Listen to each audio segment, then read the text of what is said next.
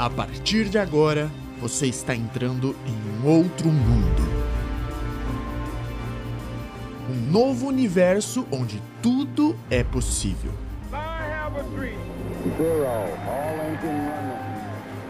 Prepare o seu coração para todo tipo de emoção, porque aqui coisas incríveis vão acontecer.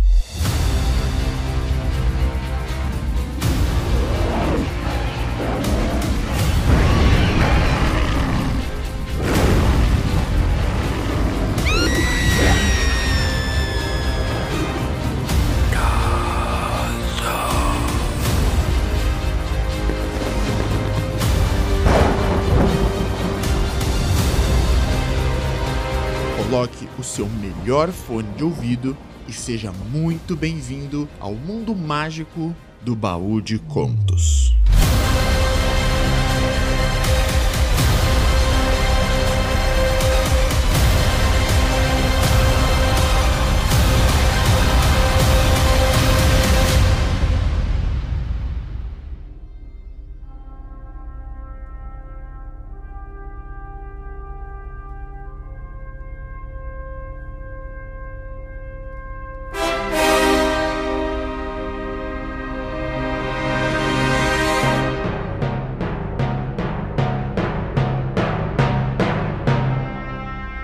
O Sentinela.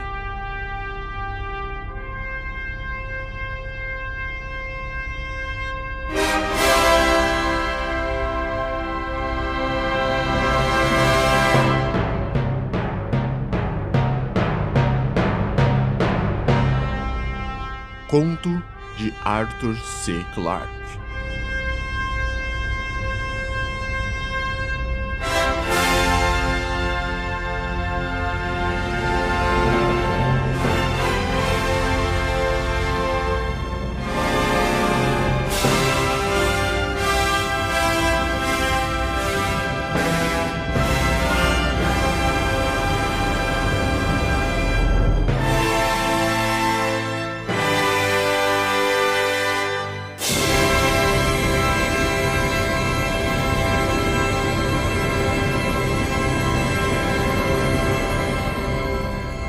Próxima vez que olhar a lua encher no alto, para o sul, olhe com atenção o seu rebordo à direita e deixe seu olho viajar para cima ao longo da curva do disco. Ao redor do 2 do relógio, observará um círculo pequeno e escuro. Qualquer um, com uma visão normal, o encontrará com bastante facilidade. Trata-se da Grande Planície Murada uma das melhores da Lua e que se conhece como Mare Crisium, o Mar das Crises. De uns 500 quilômetros de diâmetro e quase rodeada por completo por um anel de magníficas montanhas. Não tinha sido nunca explorada até que entramos nela, a finais do verão de 1996. Nossa expedição era bastante importante Tínhamos dois pesados cargueiros que haviam trazido em voo nossos fornecimentos e equipe da base lunar, principalmente situada no Mare Serenitatis, a uns 800 quilômetros dali. Havia também três pequenos foguetes previstos para transportes de escasso rádio de ação sobre aquelas regiões que nossos veículos de superfície não pudessem cruzar. Por sorte, a maior parte do Mare Crisium é completamente plana. Não existe nenhuma das grandes gretas tão frequentes e perigosas em outras partes, e são muito poucas as crateras ou montanhas de qualquer tamanho. Por isso, sabíamos, nossos poderosos tratores larva não teriam a menor dificuldade em nos levar aonde quiséssemos. Eu era geólogo, ou melhor dizendo, selenólogo, se deseja ser pedante, ao mando do grupo da exploração da zona sul do Mare. Tínhamos percorrido já, em uma semana, uns 150 quilômetros, bordeando as saias das montanhas ao longo da borda do que um tempo foi o mar, uns mil e milhões de anos atrás. Quando a vida se iniciava na Terra, aqui já se achava moribunda. As águas se retiravam dos flancos daqueles estupendos penhascos para o vazio coração da Lua. Pelo território que cruzávamos, aquele oceano sem marés tinha tido um dia mais de 30 quilômetros de profundidade, e agora o único vestígio de umidade era a geada que às vezes se encontrava em cavernas nas que a ardente luz do sol não penetrava jamais. Tínhamos começado nossa viagem à primeira hora do lento amanhecer lunar e faltava ainda uma semana, segundo o tempo da Terra, para que caísse a noite. Meia dúzia de vezes ao dia devíamos abandonar nossos veículos e sair com os trajes espaciais em busca de minerais interessantes, ou a colocar marcas que servissem de guia a futuros viajantes. Tratava-se de uma rotina monótona. Não existe nada perigoso, nem sequer excitante em uma exploração lunar. Podíamos viver com toda a comodidade durante um mês em nossos tratores pressurizados. E, se nos enfrentávamos com algum problema, sempre podíamos recorrer ao rádio para pedir ajuda e esperar até que qualquer espaçonave fosse a nos resgatar. Acabo de dizer que não há nada excitante na exploração lunar. Mas, naturalmente, isso não é certo. A gente pode chegar a cansar-se daquelas incríveis montanhas, muito mais escarpadas que as da Terra.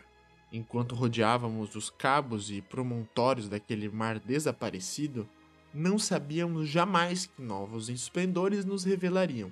Toda a curva sul do Mar Crisium forma um vasto delta, onde, em um tempo, uma série de rios abriu caminho para o oceano, alimentados talvez pelas chuvas torrenciais que deveram bater as montanhas na breve era vulcânica quando a lua ainda era jovem. Cada um daqueles antigos vales era um convite, nos desafiando a subir por eles para as desconhecidas terras altas que se achavam mais à frente. Mas tínhamos que cobrir ainda uns 150 quilômetros, e só podíamos olhar com desejo aquelas alturas que outros escalariam. A bordo do trator, conservávamos o horário da Terra, e às 22 horas em ponto, tínhamos que enviar a mensagem de rádio à base e fechar o contato por esse dia. Fora, as rochas arderiam ainda sob um sol quase vertical. Entretanto, para nós, seria de noite até que despertássemos de novo oito horas depois. Logo, um dos que estavam ali prepararia o café da manhã.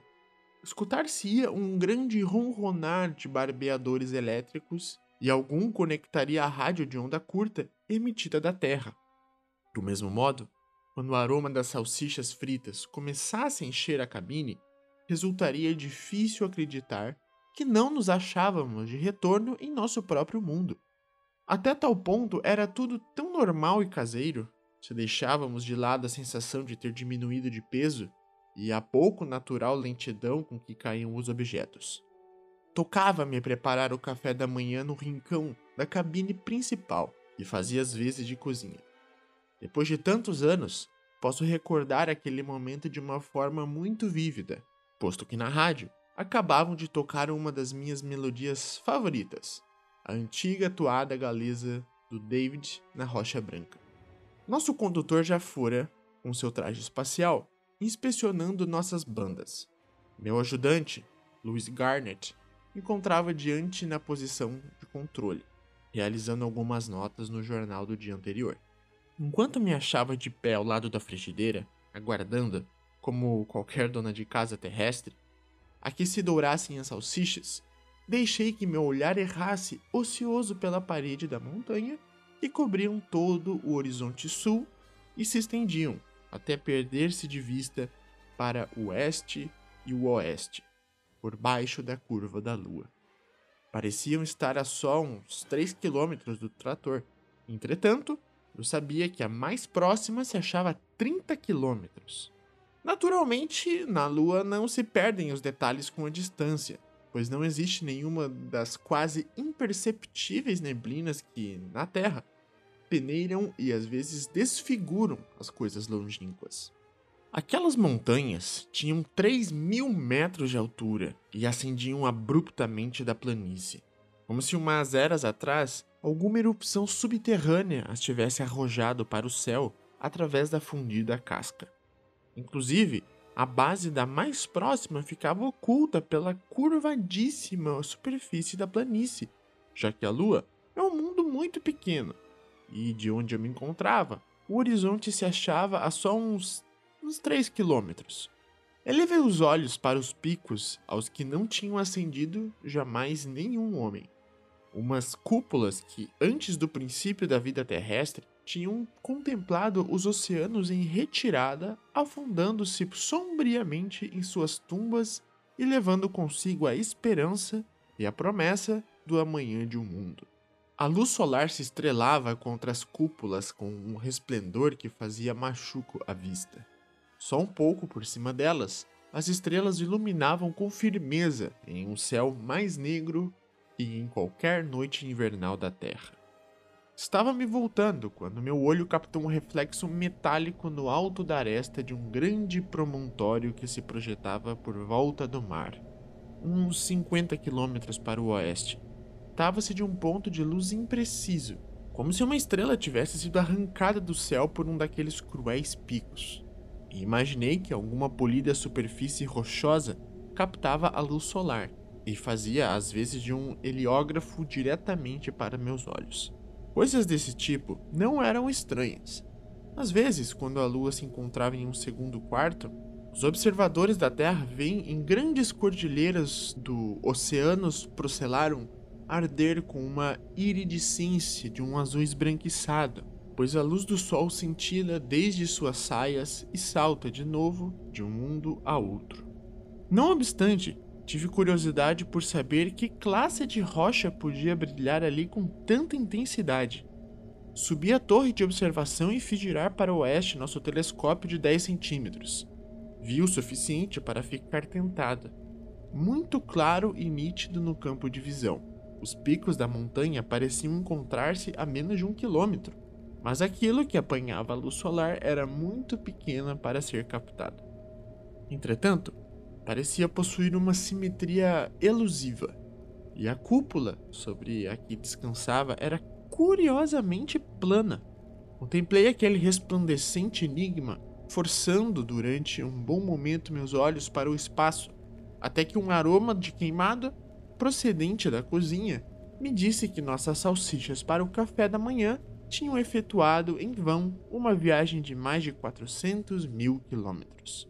Toda aquela manhã estivemos discutindo durante nosso percurso através do Mare Crisium, enquanto as montanhas orientais se elevavam cada vez mais para o céu. Inclusive quando procurávamos nossos trajes espaciais, a discussão continuou por rádio. Era de todo seguro, argumentavam meus companheiros, que jamais se viu nenhuma forma de vida inteligente na Lua. As únicas coisas viventes que tivessem podido existir ali eram alguns novelos primitivas e seus um pouco menos degenerados antepassados. Sabia tudo aquilo. Entretanto, há ocasiões nas que um cientista não deve ter medo a fazer um pouco o ridículo. Me escutem, disse-lhes ao fim. Vou ali, embora só seja para ficar tranquilo. Essa montanha tem menos de 4 mil metros de altura. Quer dizer, só 700 segundo a gravidade terrestre e posso fazer o percurso no máximo em 20 horas. Sempre desejei, por outra parte, escalar essas montanhas, e isto me proporciona uma desculpa excelente. Se não te romper o pescoço, respondeu Garnet, te converterá no bobo da expedição quando retornarmos à base. E a partir de agora, essa montanha começa a chamar-se Loucura do Wilson. Não me romperei o pescoço, repliquei com firmeza.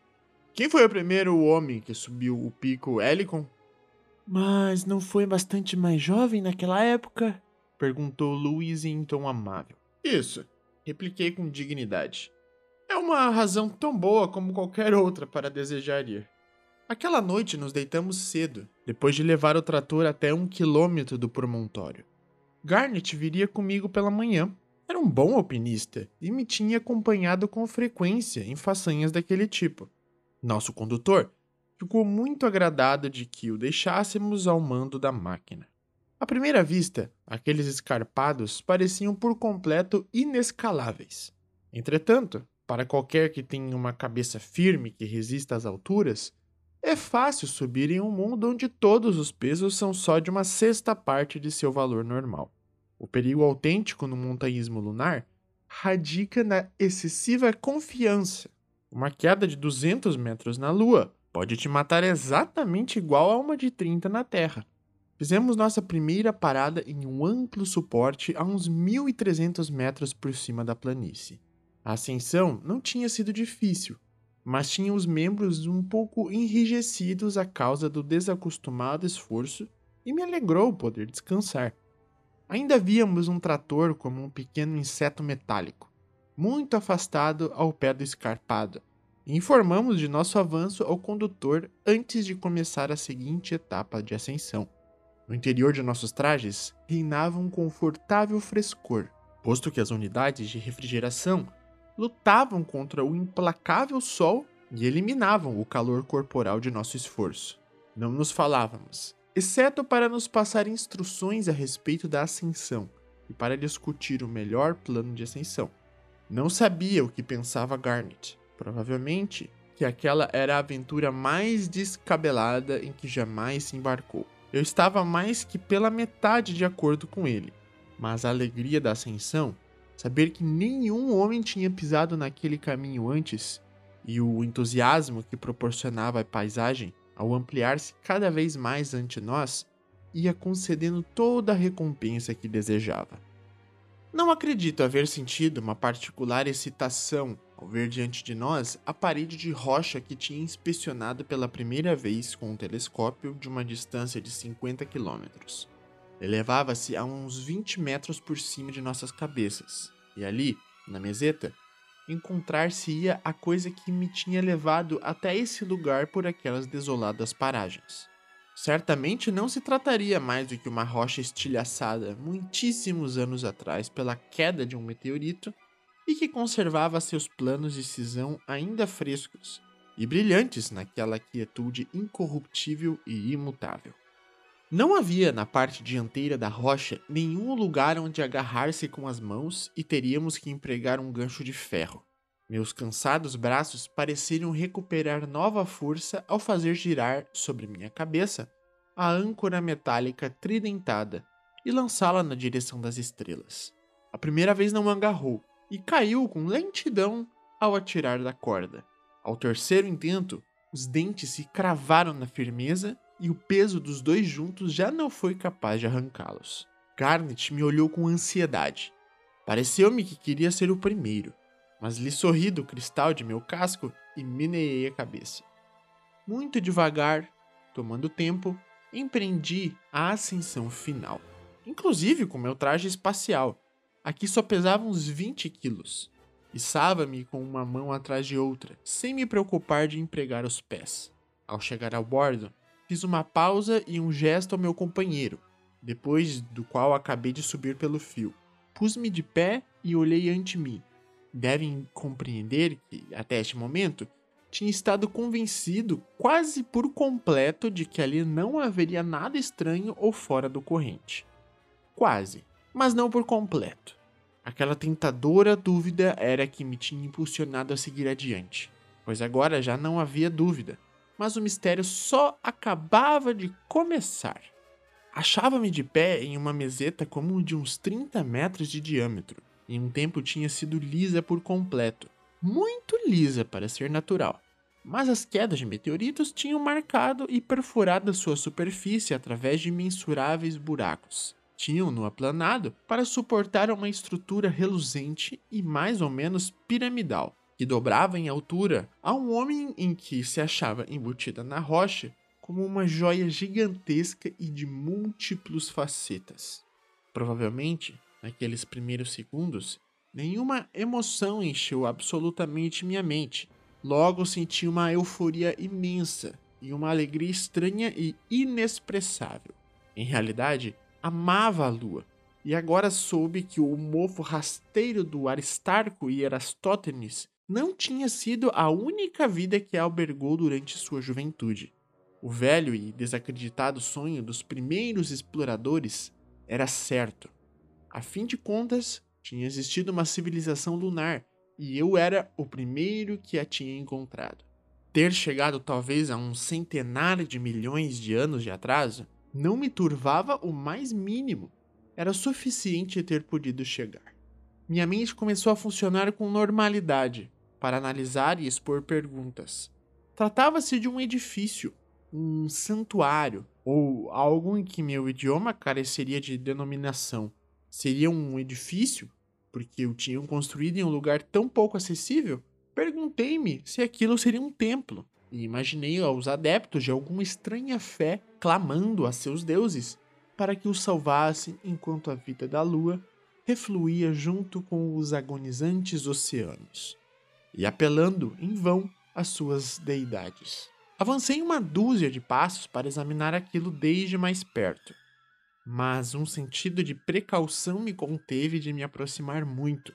Sabia um pouco da arqueologia e tratei de deduzir o nível cultural da civilização que tinha limado aquela montanha e elevado aquelas superfícies reluzentes de espelho que ainda me deslumbravam os olhos. Pensei que os egípcios poderiam ter feito algo assim, se seus operários houvessem possuído alguns materiais mais estranhos que os empregados por aqueles arquitetos muito mais antigos. Pelo reduzido daquela coisa, não me ocorreu que pudesse estar contemplando a obra de uma raça muito mais avançada do que a minha. A ideia de que na Lua tivesse havido inteligência era muito tremenda para captá-la, e meu orgulho não me permitia dar o último e humilhante salto. Logo, precavi-me de que algo me produziu um calafrio na nuca. Uma coisa tão corriqueira e tão inocente que muitos jamais se teriam fixado nisso. Já expliquei que a meseta apresentava cicatrizes produzidas pelos meteoritos, mas estava também revestida de uns centímetros de pó cósmico, algo que sempre se filtra à superfície de qualquer mundo onde não há ventos que o perturbem. Entretanto, o pó e as cicatrizes terminavam de repente em um amplo círculo que rodeava a pequena pirâmide, como se uma parede invisível a protegesse das inclemências do tempo e do lento, mais incessante bombardeio do espaço.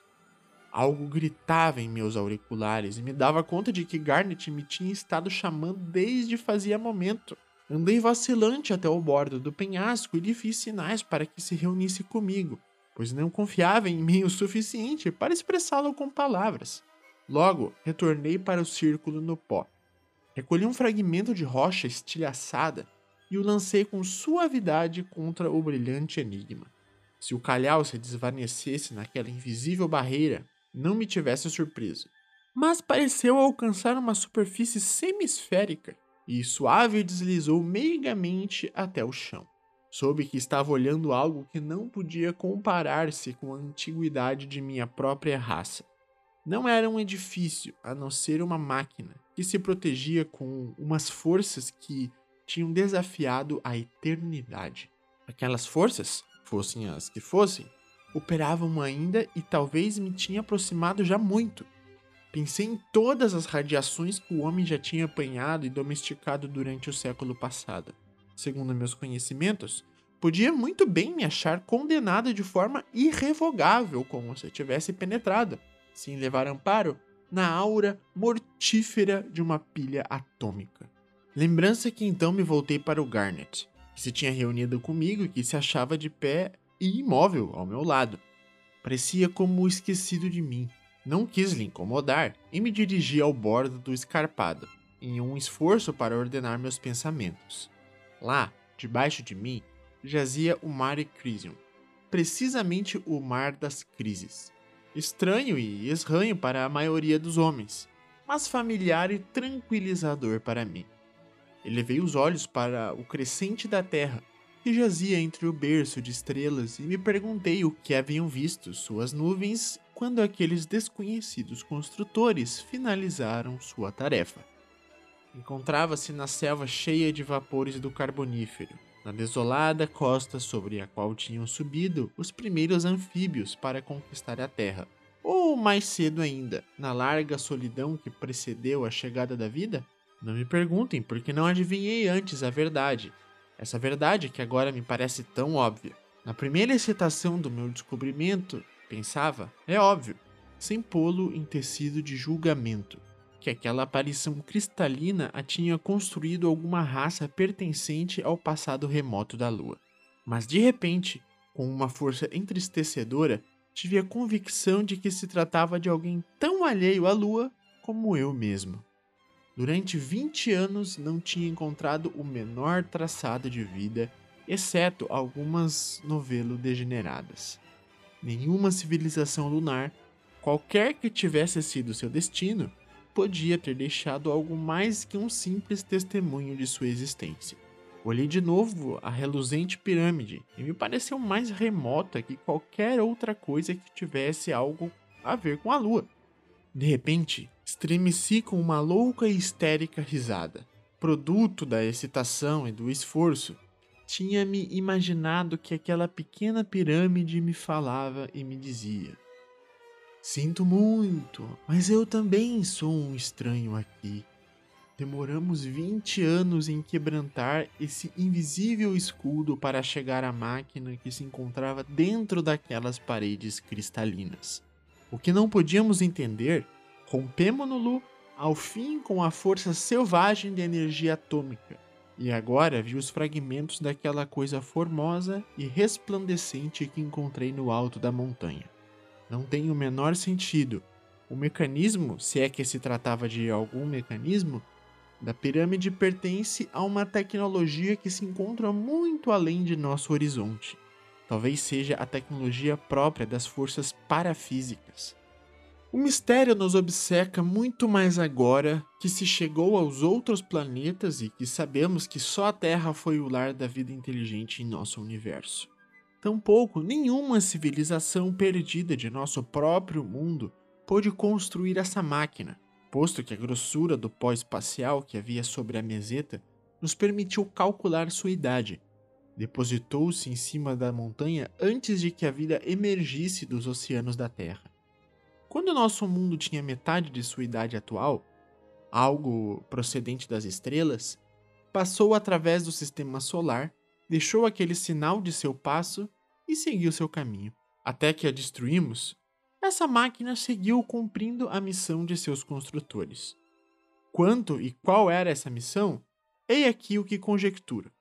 Há perto de 100 mil e milhões de estrelas que giram no círculo da Via Láctea. E faz muito tempo, outras raças nos mundos de outros sóis deveram ter alcançado e superado as alturas que nós alcançamos agora. Pensem nessas civilizações muito afastadas no tempo, no mortiço resplendor que seguiu a criação, donos de um universo tão jovem que a vida só tinha chegado a uns quantos mundos deviam achar-se em uma solidão que não podemos imaginar, a solidão dos deuses que olham através do infinito e que não encontram a ninguém com quem compartilhar seus pensamentos. Deviam ter estado procurando nos amontoados de estrelas, como mesmo nós procuramos nos planetas. Em todas as partes existiriam mundos, mas vazios ou povoados de coisas sem mente que se arrastavam. Assim era a nossa própria terra, com a fumaça dos grandes vulcões manchando ainda os céus, quando a primeira nave dos povos do amanhecer se deslizou dos abismos de além de Plutão. Passou os sorventes mundos exteriores, sabendo que a vida não poderia desempenhar nenhum papel em seus destinos.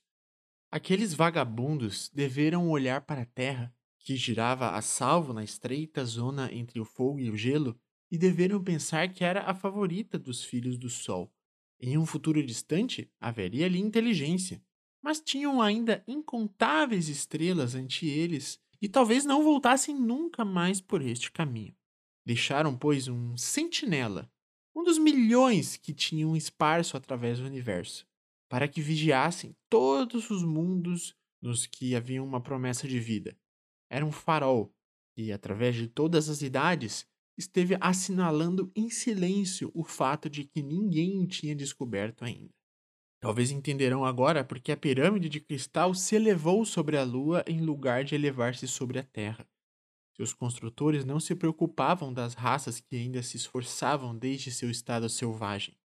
De nossa civilização, só podia lhes interessar que demonstrássemos aptidão para sobreviver, para cruzar o espaço e escapar da Terra, nosso berço. Este é o desafio ao que todas as raças inteligentes devem fazer frente mais tarde ou mais cedo. Trata-se de uma provocação dupla, porque depende, a sua vez, da conquista da energia atômica e da última eleição entre a vida e a morte. Uma vez tivéssemos superado aquela crise, só seria questão de tempo que encontrássemos a pirâmide e a abríssemos. Agora seus sinais cessaram, e aqueles cujo dever seja esse voltarão suas mentes para a Terra. Talvez desejem ajudar a nossa jovem civilização, mas devem ser já velhos, muito velhos, e os anciões sentem muitas vezes um ciúme doentio dos jovens. Agora já não posso olhar para a Via Láctea sem me perguntar desde qual daquelas compactas nuvens de estrelas virão os emissários. Se me perdoarem um lugar muito comum, muito ocorrido, direi que temos quebrado o cristal do alarme contra incêndios. E quão único temos que fazer é aguardar. Mas não acredito que devamos esperar muito.